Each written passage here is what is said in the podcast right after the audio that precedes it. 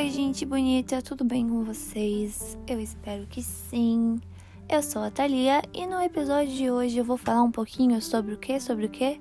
Sobre a psicologia social. Então, a psicologia social ela é o campo da psicologia que se dedica ao estudo das relações interpessoais e das relações sociais. Olha que delícia! Isso significa o quê? Significa que ela observa e analisa, análise como que as relações sociais e a sociedade afetam os indivíduos e como essa pessoa afeta a sociedade. E analisa também de uma forma, de uma perspectiva, digamos assim, mais ampla, como a sociedade e os grupos podem influenciar e serem influenciados por outros grupos.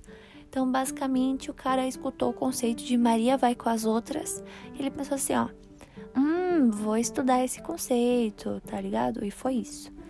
Os seres humanos, eles são afetados pelo ambiente social em que eles vivem. E eles afetam e modificam o ambiente que vivem também. Então, eles são afetados e afetam. Olha só que legal. Reciprocidade. As relações sociais afetam o comportamento humano e também o estado mental. A psicologia social ela tenta analisar a interação entre a sociedade e o comportamento social é uma ponte entre a psicologia e a sociologia. Só que a psicologia social e a sociologia elas têm visões diferentes, digamos assim. A sociologia ela estuda mais a influência das instituições e da cultura no comportamento das pessoas e tal, enquanto que a psicologia social ela considera outras variáveis que também afetam o comportamento.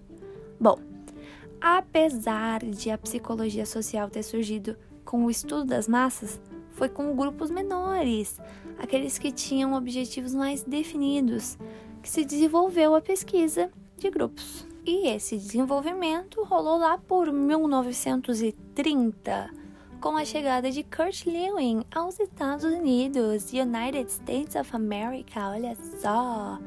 Esse cara ele era um professor alemão refugiado do nazismo, brabo demais, cara e ele é agora considerado o pai da psicologia social moderna.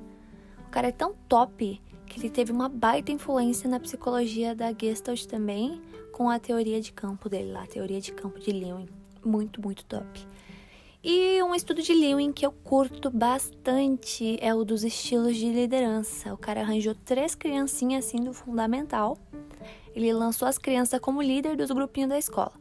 Daí tava lá um mini autoritário, um pequeno democrático e um liberal mirim.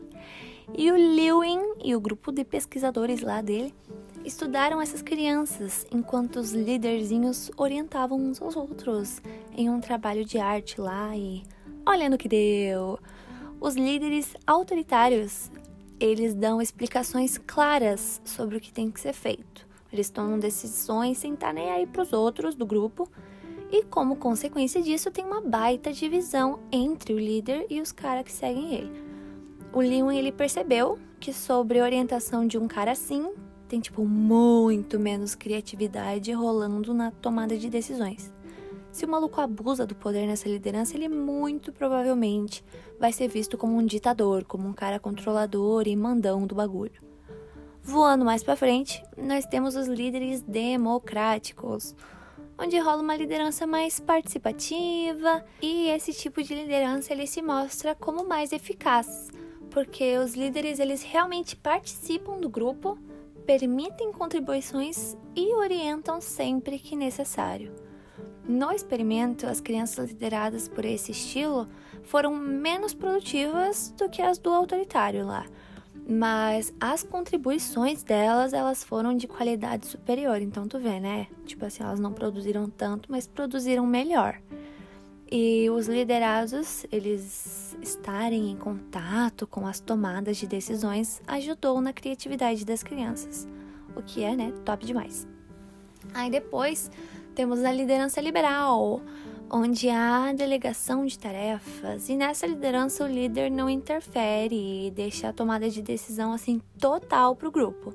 Esse é sem dúvidas o menos produtivo, porque as crianças desse grupo exigiam mais do líder, não cooperavam direito, não cooperavam, misericórdia, e também não conseguiam trabalhar de maneira independente. Cara, eu acho que o legal desse experimento é que se você já teve algumas experiências profissionais, você provavelmente consegue identificar certinho. E eu aposto que você imaginou alguém. E pelo menos um desses estilos de liderança aí que eu falei, você imaginou alguma pessoa, um chefe antigo ou alguém aí. Bom, enfim, é isso aí. Da psicossocial por hoje é isso. Obrigada por acompanhar até aqui e até a próxima. Beijinhos, se cuidem, hein?